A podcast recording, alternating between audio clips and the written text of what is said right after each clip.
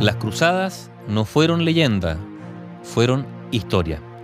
El 15 de julio del año 1099, y luego de cinco semanas de asedio, los cristianos lograron entrar en Jerusalén, iniciando así la primera cruzada.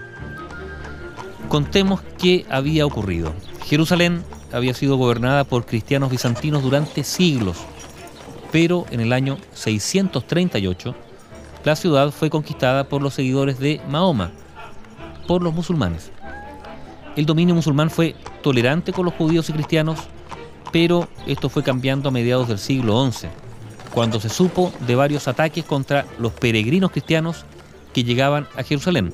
Era tradición, los cristianos peregrinaban a Jerusalén a los denominados lugares santos, y esto fue tolerado, pero en esa época empezaron a ser objeto de ataques. De esta forma, el 27 de noviembre del año 1095, en Clermont, en Francia, el Papa Urbano II llamó a una cruzada contra los musulmanes, vale decir, a una operación militar religiosa contra el Islam. Ante más de 200 obispos de Francia, Italia y España y varios miles de fieles, el Papa Urbano declaró, tristes noticias nos llegan de Jerusalén. Una raza absolutamente extraña a Dios ha invadido y devastado la tierra de los cristianos. Muchos de ellos son asesinados o deportados sin piedad. Las iglesias son incendiadas y Jerusalén ha sido arrasada. Es el deber de cada cristiano acudir en ayuda de sus hermanos en Oriente. La respuesta fue obviamente masiva. Este llamamiento desató un violento clamor de venganza. Al grito de Dios lo quiere, se inició así la primera cruzada. Eran casi 100.000 cristianos. Allí había campesinos, artesanos y miembros de la baja nobleza. Pero estaban encabezados por varios nobles que habían corrido o que corrieron con los gastos de la expedición. Entre ellos, Raimundo IV, conde de Tolosa, el señor más poderoso del sur de Francia. También Godofredo de Bouillon, duque cuyas tierras se extendían al noroeste de Francia, a los Países Bajos y también a Alemania. Y estaba también el conde Esteban de Blois, del norte de Francia, que era yerno de Guillermo el Conquistador. Los cruzados viajaron por más de tres años.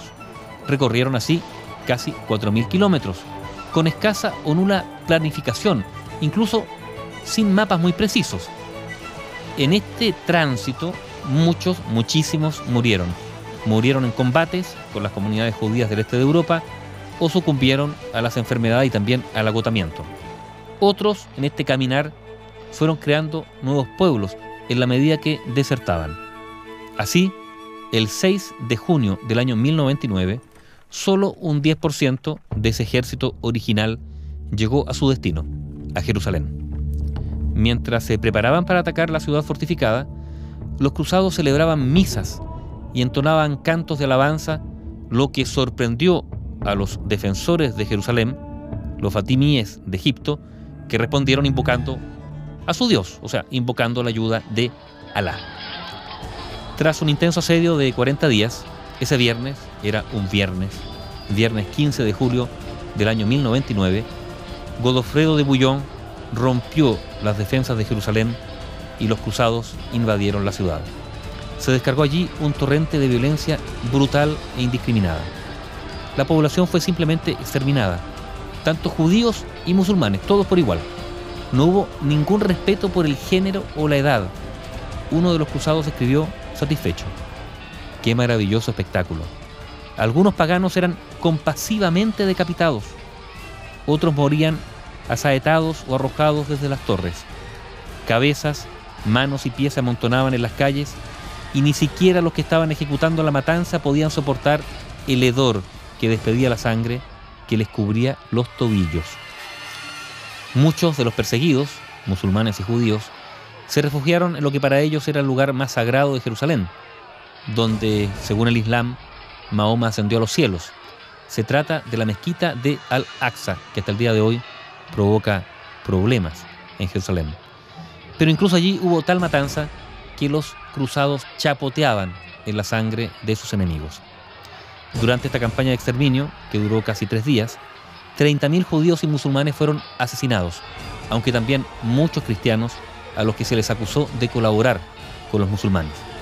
Con esta conquista de Jerusalén finalizó la primera cruzada, luego de la cual muchos de estos cruzados volvieron a sus lugares de origen, aunque otros se quedaron para defender estas tierras recién conquistadas.